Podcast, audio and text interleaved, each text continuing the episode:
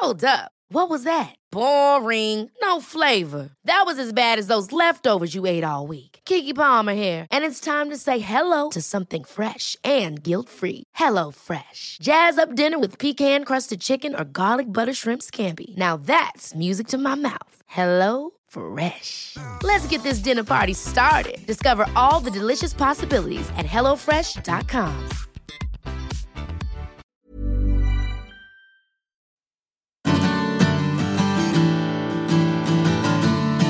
Hola a todos y bienvenidos a un nuevo episodio del podcast de Hannah Fernández, A Guide to Live Well, una guía práctica para vivir bien en la que encontrarás entrevistas con los mayores expertos en salud y bienestar físico, mental y emocional. Creo que no hay episodio de este podcast en el que no recuerde lo importante que es escuchar nuestro cuerpo para todo, porque no hay dieta, rutina de entrenamiento o ritual de descanso talla única. Por eso es tan importante estar conectados con nosotros mismos, conectados con nuestra salud. Y eso es lo que nos permite Blue IU de Sanitas, el nuevo complemento digital del seguro médico de Sanitas que incorpora la más alta tecnología para ayudarnos en el cuidado de nuestra salud y la de toda la familia. Con este complemento tendremos a mano, nunca mejor dicho, servicios digitales de salud a través de la app de Sanitas, que podremos conectar con los dispositivos que usamos habitualmente, no solo el móvil, sino también pulseras de actividad y smartwatches. ¿Y todo esto para qué? Pues para poder realizar un seguimiento personalizado de tus objetivos de salud con la ayuda de un equipo de profesionales formado por médicos, psicólogos, nutricionistas y entrenadores personales. De las ventajas de Blue IU a nivel tecnológico es que podrás hacer videoconsultas de dermatología desde la comodidad de casa. Te haces una foto de la lesión que tengas en la piel y gracias a la imagen e inteligencia artificial, la aplicación te recomendará seguir con la cita virtual o concertar una presencial para asegurar la mejor atención médica. Contratando ahora un seguro de Sanitas, tendrás de regalo todos los servicios digitales de Blue IU. Así que visita la web blueayu.es o haz clic en el enlace de las notas del episodio y conecta ya con tu salud. Este programa de podcast es independiente y en abierto gracias al apoyo económico de marcas que apuestan por mi trabajo y confían en mí para ayudarles a comunicar su mensaje. Los expertos que aceptan mi invitación a intervenir en este programa no tienen ningún tipo de vinculación con dichas marcas a menos que se especifique lo contrario.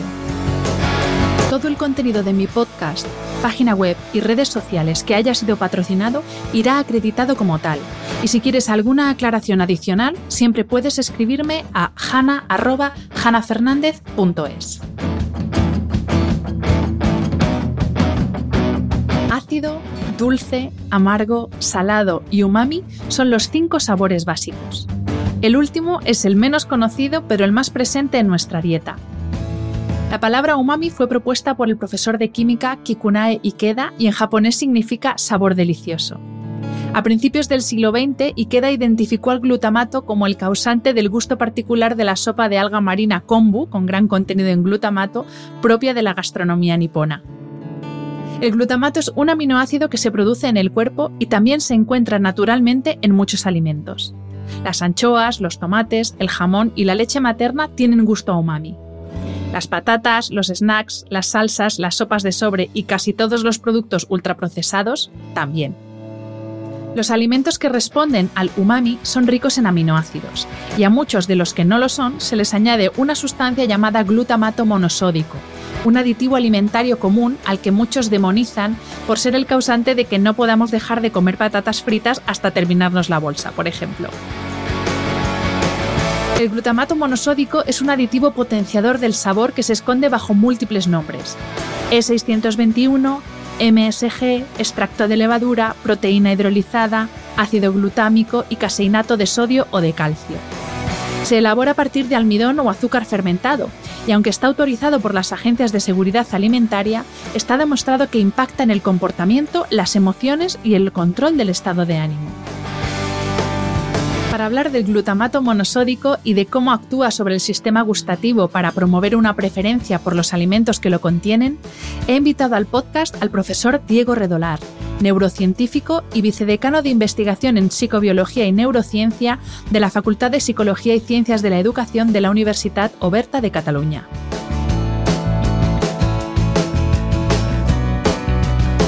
Bienvenido Diego y mil gracias por aceptar la invitación a este podcast. ¿Qué tal? Muchísimas gracias a vosotros por invitarme. Pues eh, Diego, para comenzar, eh, quería preguntarte por el glutamato, pero por el glutamato endógeno. Antes he dicho en la introducción que nosotros producimos en nuestro organismo eh, esta sustancia y te quería preguntar dónde lo producimos y qué es y cuáles son sus funciones, básicamente. Sí, mira, en, el sistema nervioso las neuronas utilizan diferentes sustancias para, lo que es la comunicación neuronal. Y entre esas sustancias hay una tipología que denominamos aminoácidos, que de hecho los aminoácidos se distribuyen de una manera bastante global por, lo que es el tejido nervioso. Y dentro de esos aminoácidos pues tenemos uno que de hecho es el principal aminoácido excitatorio, que tiene efectos para activar las neuronas, que es el glutamato. Hay otros aminoácidos eh, como el GABA, la glicina, el aspartato, pero el glutamato sería el principal aminoácido excitatorio, con lo cual nuestro cerebro lo necesita en el día a día para, todas sus funciones. Y por tanto es una sustancia que a partir de la expresión genética, a partir de nuestros genes, ya tenemos la información para poder coger determinados aminoácidos eh, unirlos y al final pues, pues obtener esa, modificarlos y obtener eh, esa, esa molécula que es el glutamato, que ya digo es una sustancia de crítica importancia para el funcionamiento de las neuronas. De hecho, cuando se habla de las neuronas, eh, hay muchas sustancias neurotransmisoras, está la dopamina, está la serotonina, está la histamina, hay diferentes sustancias que utilizan las neuronas para comunicarse.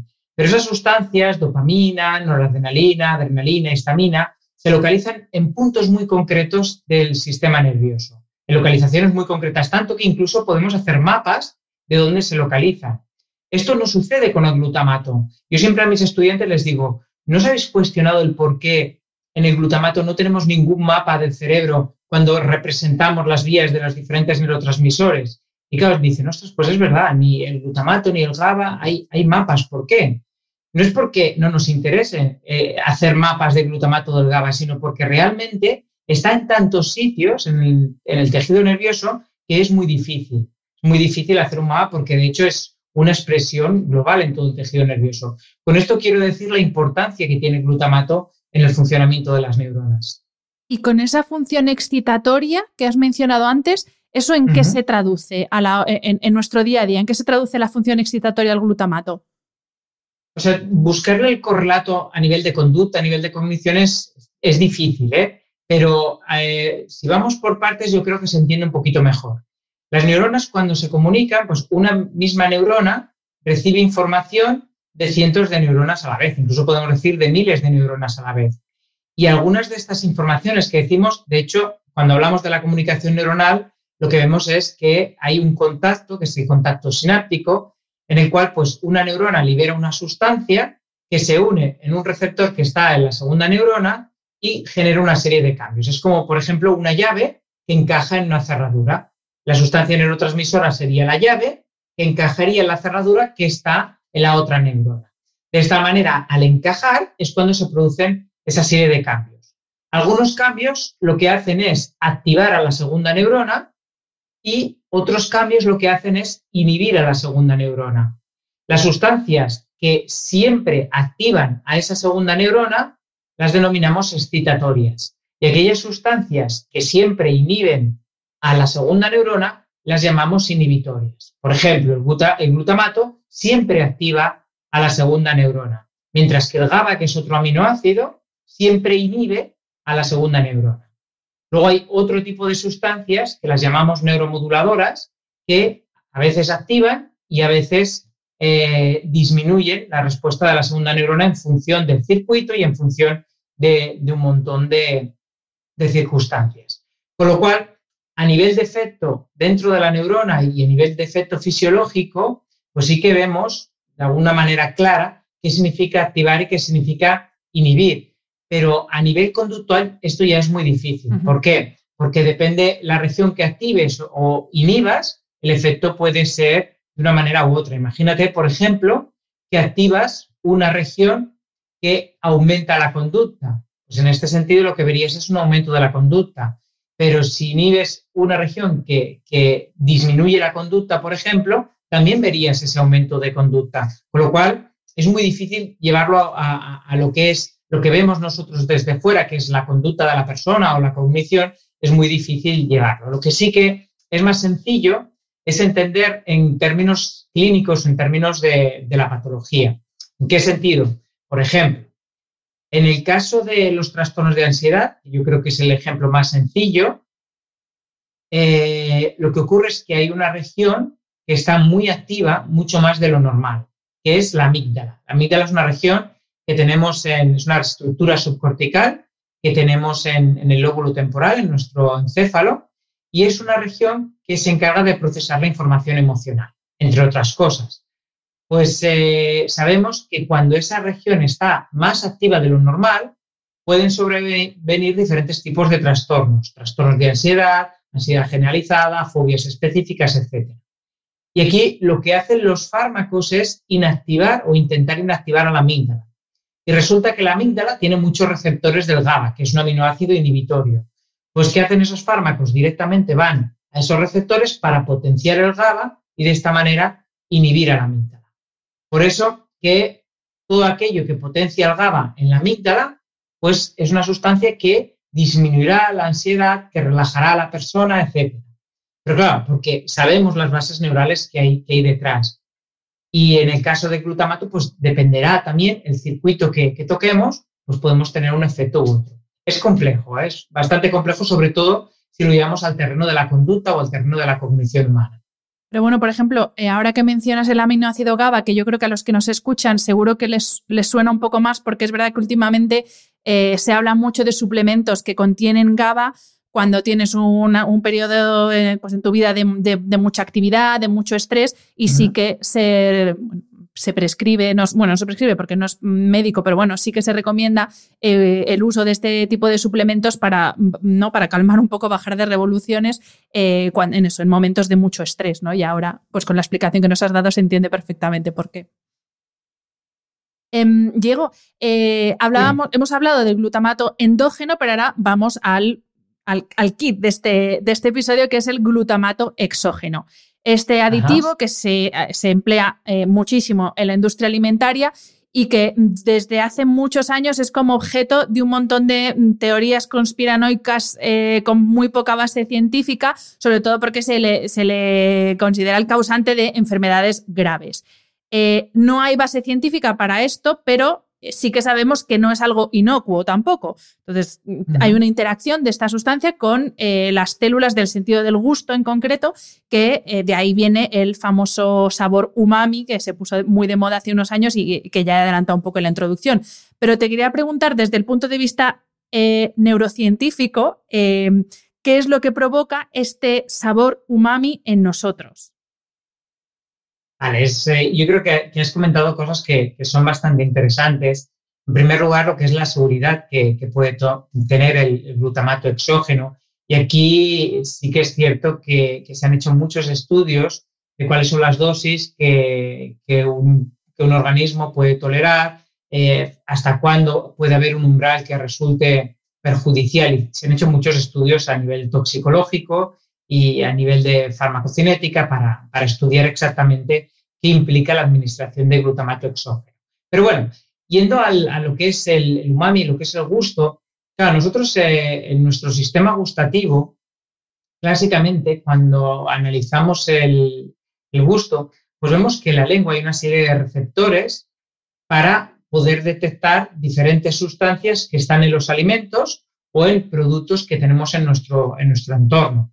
Obviamente, en el caso del ser humano, sobre todo son los alimentos, que es lo que interactuamos a partir de la boca fundamentalmente. Pero hay otros animales que eh, con la lengua, eh, con el olfato también utilizan mucho, pues exploran también el, medio. En nuestro caso no exploramos el medio a partir del gusto y del olfato muy poco también, porque lo tenemos muy poquito desarrollado, que son los sentidos químicos que en el caso del ser humano, tanto olfato como gusto, están muy poco desarrollados en comparación con otras especies. Pero sí que es cierto que, en la lengua pues tenemos una serie de receptores y esos receptores nos ayudan, en este caso, eh, a, configurar la percepción que al final tendremos de lo que denominamos sabor, sabor que nosotros provoca los alimentos.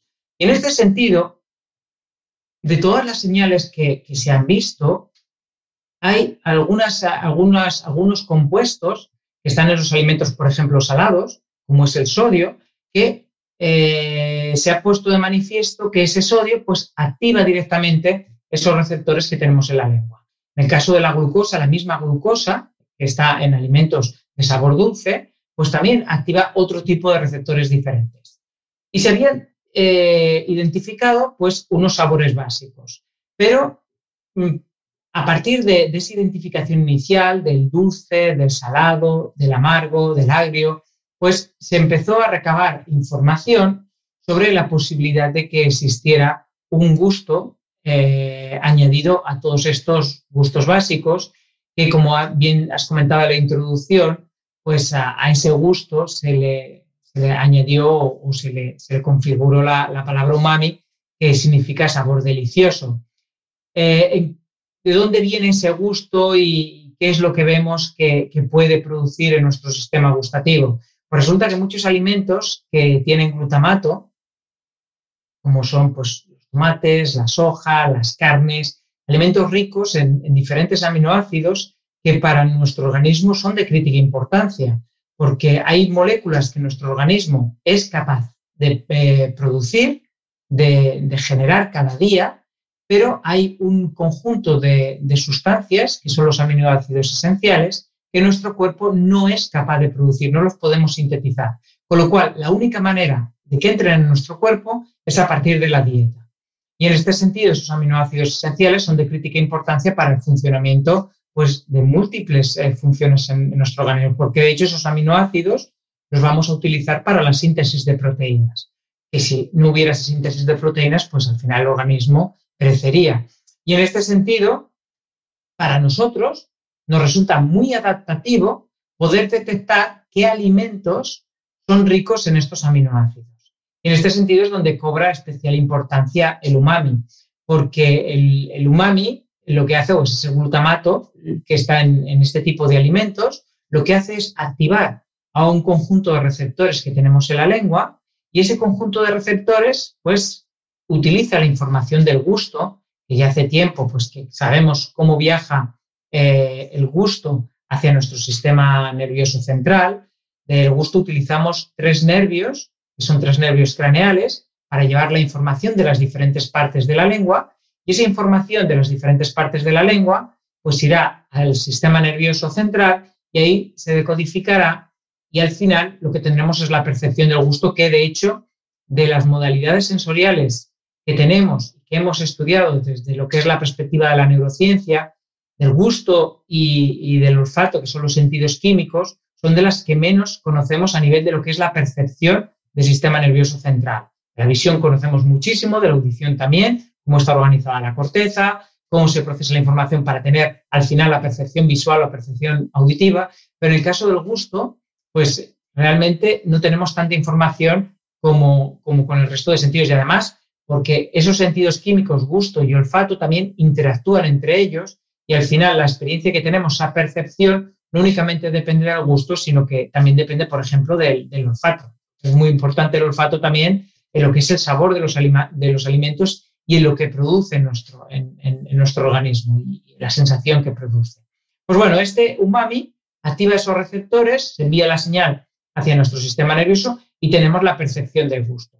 Pero ¿qué ocurre? Como es un sabor que está en alimentos que son muy necesarios para el organismo, pues también tenemos evidencias que se, activa una región o un conjunto de regiones que denominamos sustrato nervioso de refuerzo. ¿Por qué? Porque el saborear ese, ese, gusto para nosotros es adaptativo que ingiramos ese tipo de alimentos y una forma de potenciar que se, que se dé esa ingesta es detectando que ese sabor nos produzca placer o marcando que, que, produzca placer. Y de hecho es lo que produce. Al activar el sustrato nervioso de refuerzo produce placer. El sustrato nervioso del refuerzo es un conjunto de neuronas que de alguna manera nos ayudan a detectar lo que es positivo para nosotros.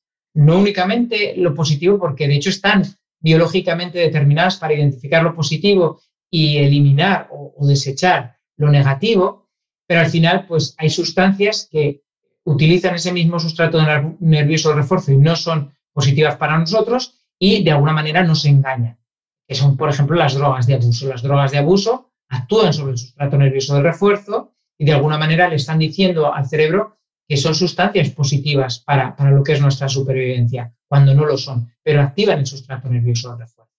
la comida, diferentes sabores lo activan, el sexo lo activa, eh, diferentes acciones que para nosotros nos resultan gratificantes activan el sustrato nervioso del refuerzo y en este caso el umami, pues ya tenemos muchas evidencias que, que lo activa de una manera muy marcada. Y tiene sentido, tiene sentido sobre todo por lo que comentaba anteriormente. El umami está, o ese glutamato está en alimentos que para nosotros, pues nos resulta funcionalmente o desde un punto de vista biológico, nos resulta muy importante que los ingiramos. Y por eso, pues tiene sentido que, los detectemos como algo placentero en la ingesta de ese tipo de alimentos. Entonces, podemos decir que el umami también es como eh, una herramienta de supervivencia, ¿no? Porque si es para obtener esos eh, aminoácidos que de otra forma no podemos obtenerlos, también es, eh, bueno, al final es que estamos diseñados de una forma muy sabia, tú lo has dicho, y todo aquello que es indispensable para la supervivencia de la especie es placentero para que obviamente sobrevivamos. Em, sí, sí. Entonces, eh, Diego, los alimentos con alto contenido en glutamato, ¿qué efecto tienen en nosotros desde el punto de vista del comportamiento, aunque como ya nos has dicho antes, no es tan fácil traducir mm, pico de glutamato, te comportas así, pero eh, ¿de qué forma influye nosotros eh, en, la forma en que nos comportamos? Si es de una forma más compulsiva quizá o, cómo nos influye.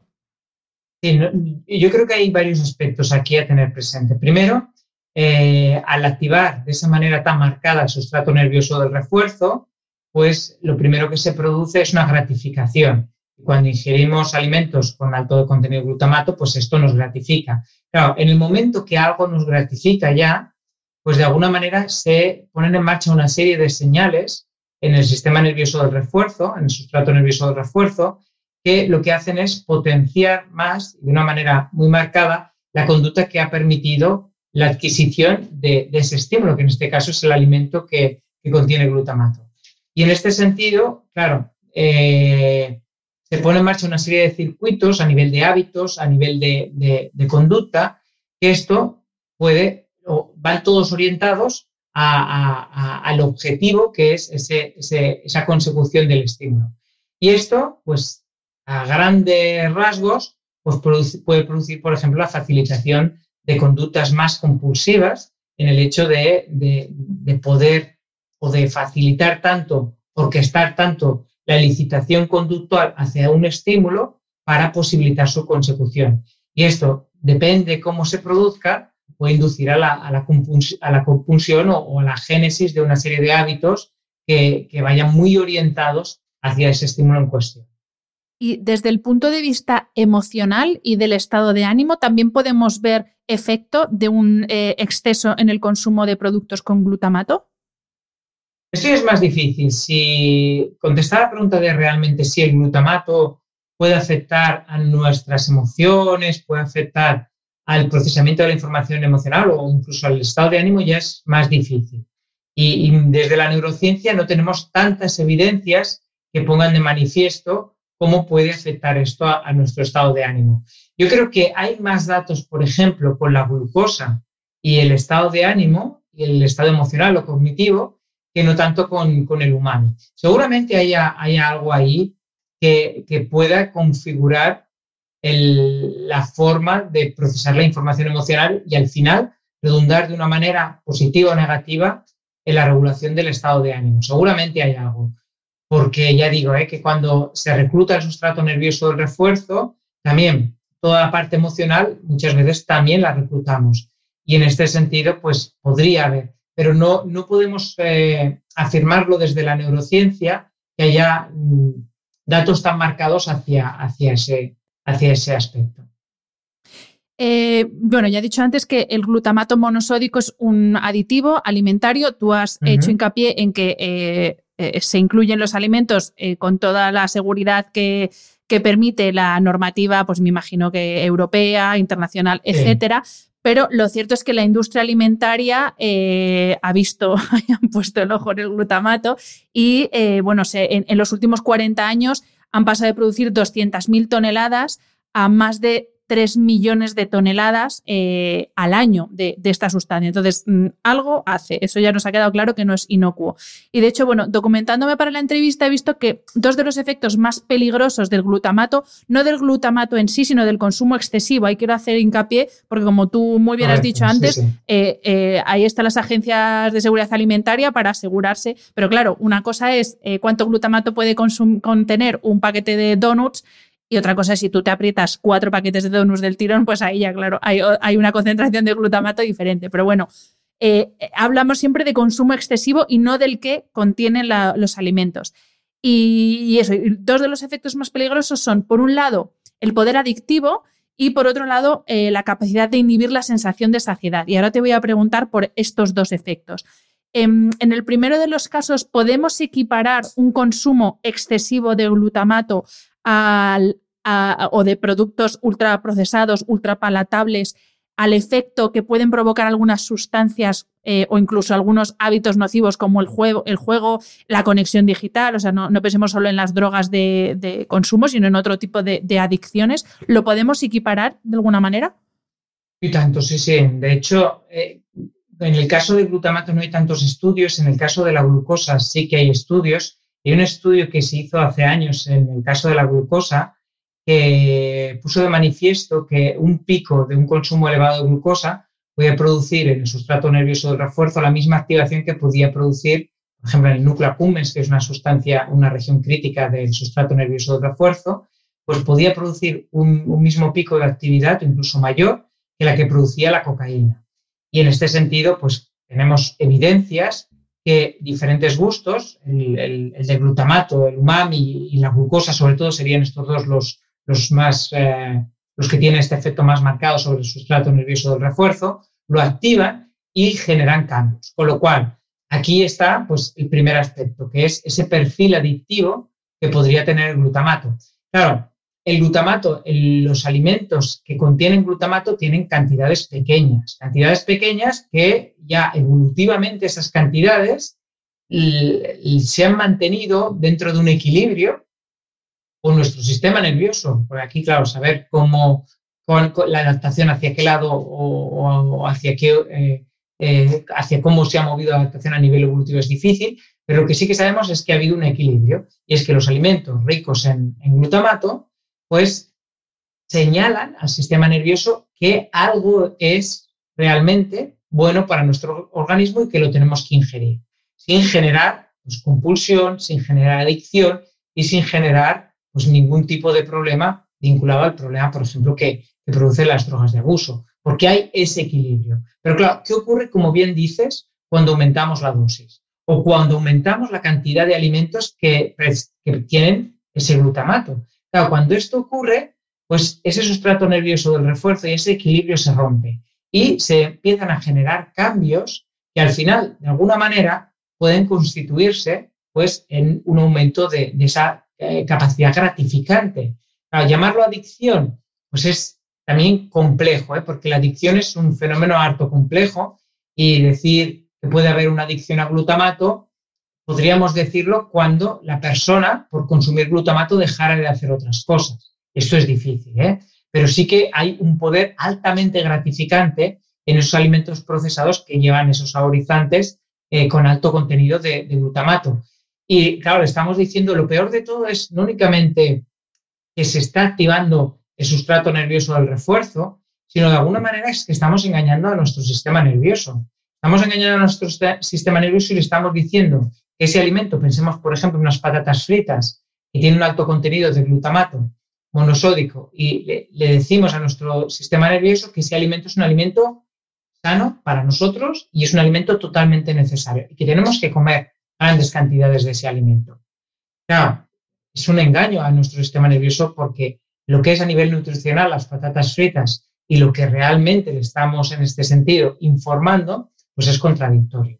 Y además esto va de la mano del segundo aspecto que has comentado, que yo pienso que están totalmente relacionados, que es la capacidad de inhibir la sensación de saciedad. Y aquí tenemos también muchas evidencias de estudios hechos en modelos animales muy interesantes sobre los mecanismos de saciedad y sobre cómo el glutamato monosódico puede alterar estos mecanismos de saciedad.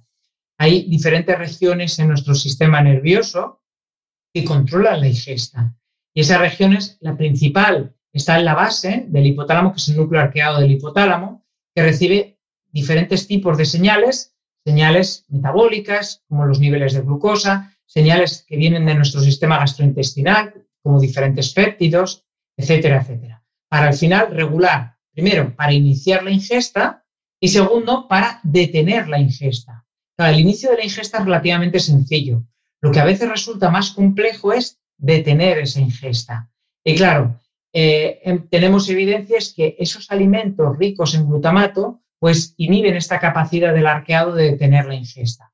Esas vías que al final van a detener la ingesta, pues eh, su, su, capacidad se va a ver mermada. Con lo cual, ¿qué es lo que tenemos? Pues es como un pez que se muerde la cola, en el sentido que estamos teniendo una sustancia que es gratificante para la persona, le está diciendo a su cerebro que consumir esto es bueno, que es un alimento que necesitamos. Y en tercer lugar, estamos inhibiendo la saciedad. Con lo cual, podemos comernos una bolsa de patatas fritas entera, casi casi sin, sin, sin notarlo y, sin suprimir esa conducta. Porque todo está orquestado de alguna manera para que desde un punto de vista neural, pues esas regiones, tanto las regiones del sustrato nervioso de refuerzo como el núcleo arqueado del hipotálamo, pues de alguna manera estén funcionando para posibilitar el, el aumento de la ingesta. Vamos, lo que nos has explicado es como la tormenta perfecta para eso que no, nos pasa, que a veces no, no, encontramos la explicación de por qué no puedo comerme una patata y no la bolsa entera, o por qué no puedo comerme solo un donete y me tengo que comer el paquete entero. Y al final es, ¿no? es esta activación directa del sistema sustrato nervioso del refuerzo, que es el sistema de recompensa, ¿no? Si no me equivoco, que, es lo que nos hace, pues eso, no podernos. Así que ya ahí tenéis la explicación de por qué no podemos acabarnos la, la bolsa de patatas fritas. Eh, Diego, por otro lado, quería preguntarte, eh, vamos a dejar un poco de lado eh, la industria alimentaria y vamos a hablar de trastornos neurodegenerativos. A mí es un campo que me gusta muchísimo, me parece interesantísimo, creo que hay mucho por estudiar y por avanzar. Y porque, bueno, ya sabes que este podcast hablamos mucho sobre descanso y, cómo influye la falta de un descanso adecuado en el desarrollo de determinados trastornos neurodegenerativos. Y a propósito de esto, te quería preguntar eh, por el Alzheimer, porque sí que he leído eh, en alguna documentación que eh, puede haber relación entre un consumo excesivo de glutamato y desarrollo de determinados trastornos neurodegenerativos, como puede ser Alzheimer, eh, o Parkinson y quería preguntarte si existe alguna evidencia real de eh, la posible influencia de, este consumo excesivo en estos trastornos o todavía es demasiado pronto para decir eso. Sí, yo creo que es demasiado pronto. Eh, a ver, explico un poco y yo creo que, también todas las ideas que han surgido con esto tienen cierta base. Es decir, cuando hay una muerte neuronal, eh, es lo que se llama una cascada citotóxica, que eso sucede, por ejemplo, cuando hay un infarto cerebral, que dejamos una región de encéfalo, un grupo de neuronas, la dejamos sin aporte sanguíneo, pues ese grupo de neuronas rápidamente morirá, porque necesitan, el tejido nervioso no es como otro tipo de tejidos, es un tejido que necesita un aporte continuo de oxígeno y de glucosa.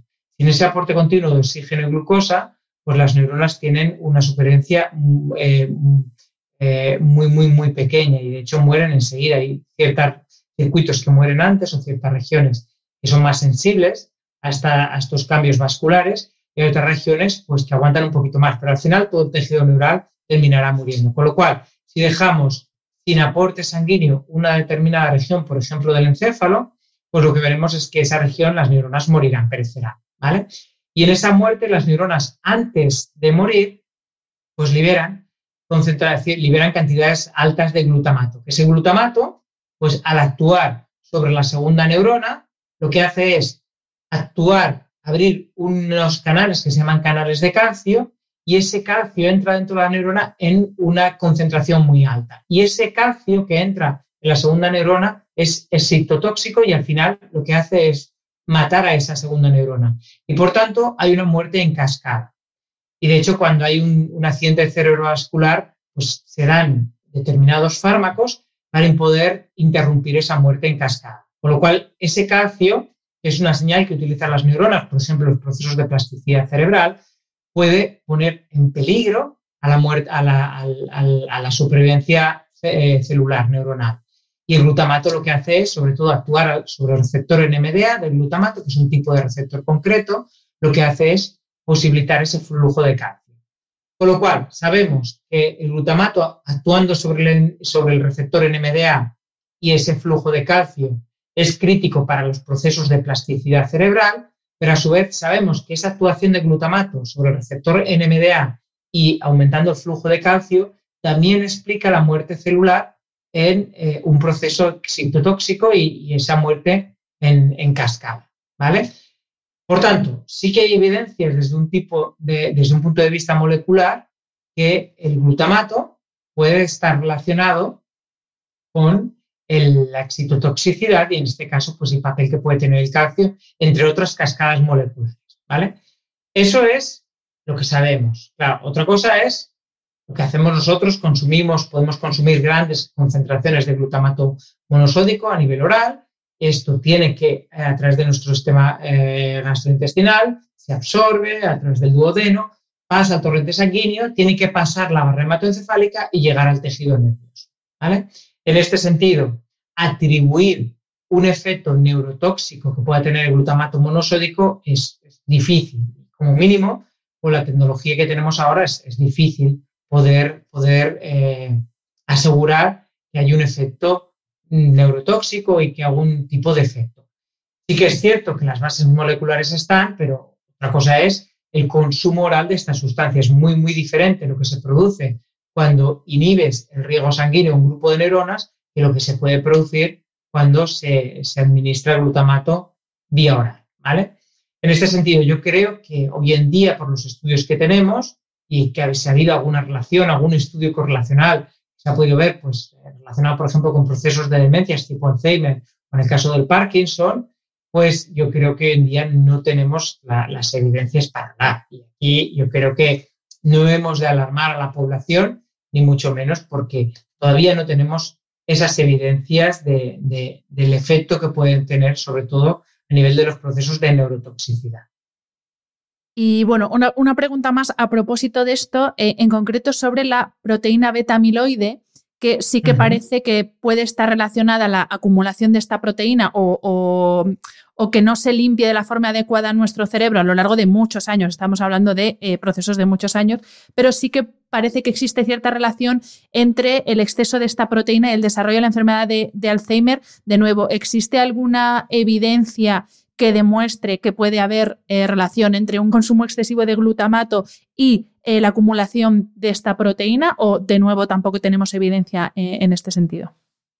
En el, caso del Alzheimer, los dos rasgos neuropatológicos fundamentales, uno es la, acumulación de la proteína beta-amiloide, que es una, conformación anómala, que lo que hace es mermar el funcionamiento de las neuronas, y lo otro, el otro rasgo neuropatológico es que ciertos elementos del citoesqueleto de las neuronas, son los ovillos neurofibrilares, que son los neurofilamentos, perdón, eh, se desestructuran y eh, se genera una especie de ovillos, como una especie de maraña, que es la que denominamos ovillos neurofibrilares.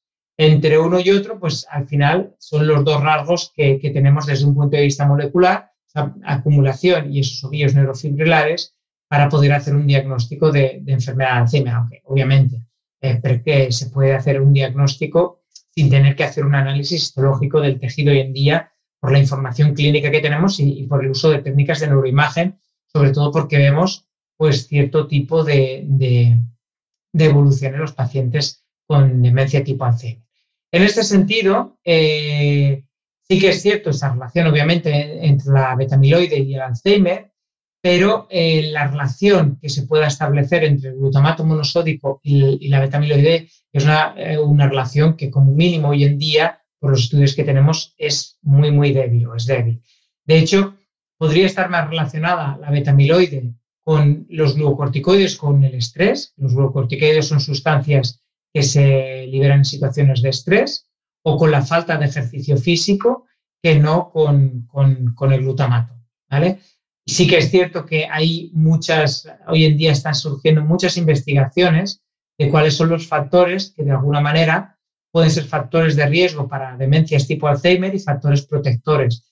Y en este sentido, dentro de los factores de riesgo, yo señalaría como principales el estrés y, el, cortisol que se libera en una situación de estrés, un glucocorticoide, y también pues, alteraciones en el sueño, porque el sueño cada vez se está viendo más la importancia que tiene y, no tener un sueño adecuado, tanto en horas como en, calidad de sueño, pues puede al final pasarnos factura y una factura muy grave.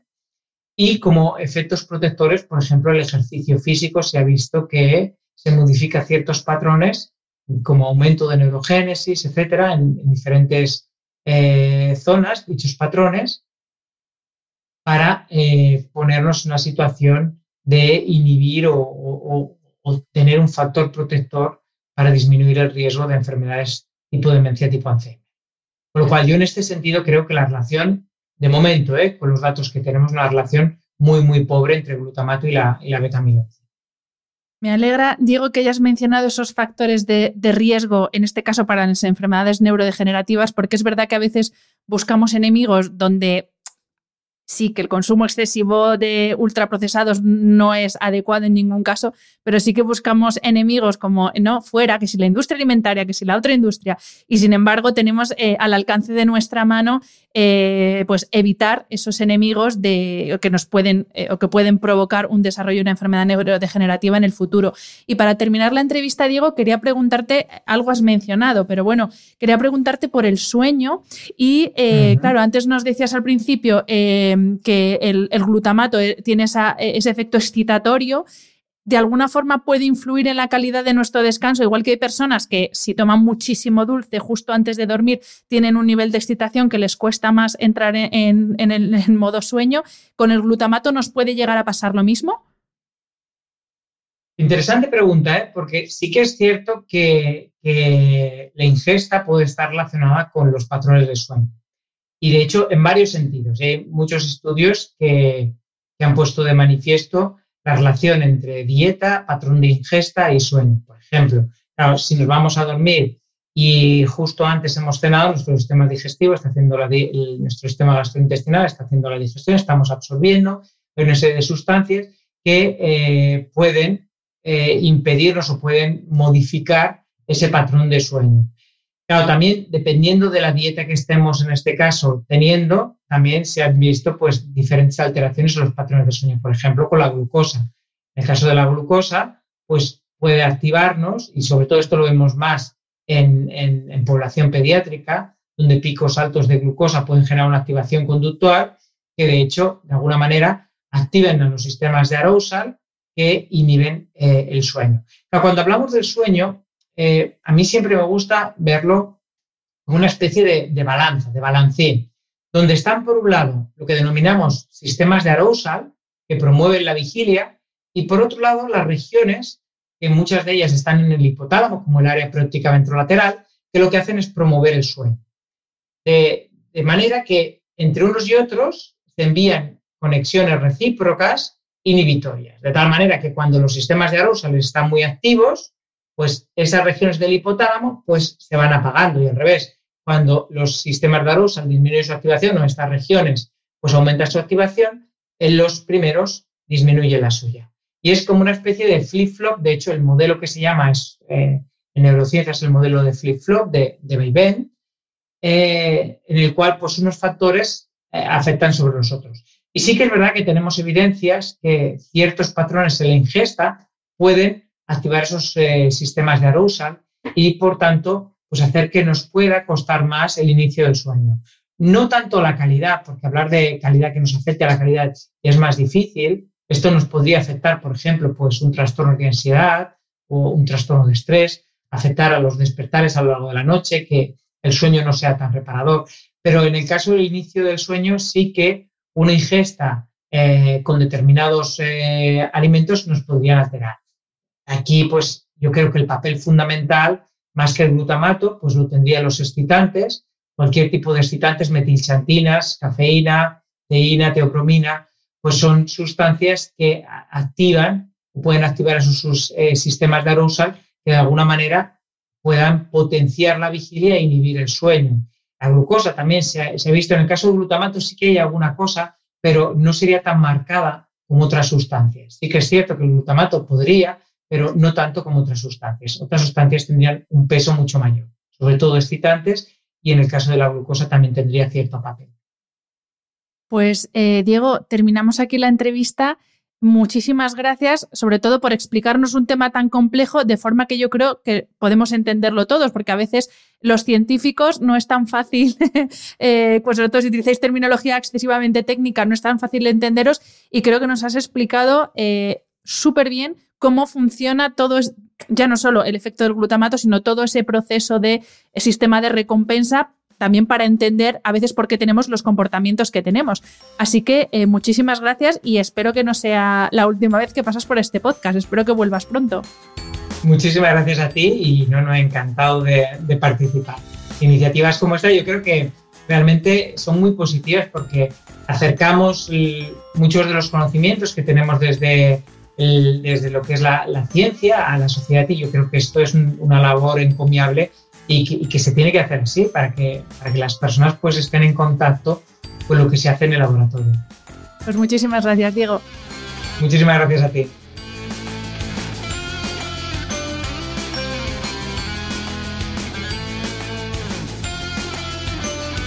Espero que hayas disfrutado del episodio. Me ayuda mucho conocer tu opinión y tus sugerencias para este programa. Si quieres escribirme, puedes hacerlo a través de mi página web hanafernandez.es, donde encontrarás las notas sobre cada episodio y recursos adicionales. Y también puedes hacerlo en mi cuenta de Instagram hanafr. Mil gracias por estar al otro lado. Nos escuchamos en el próximo episodio.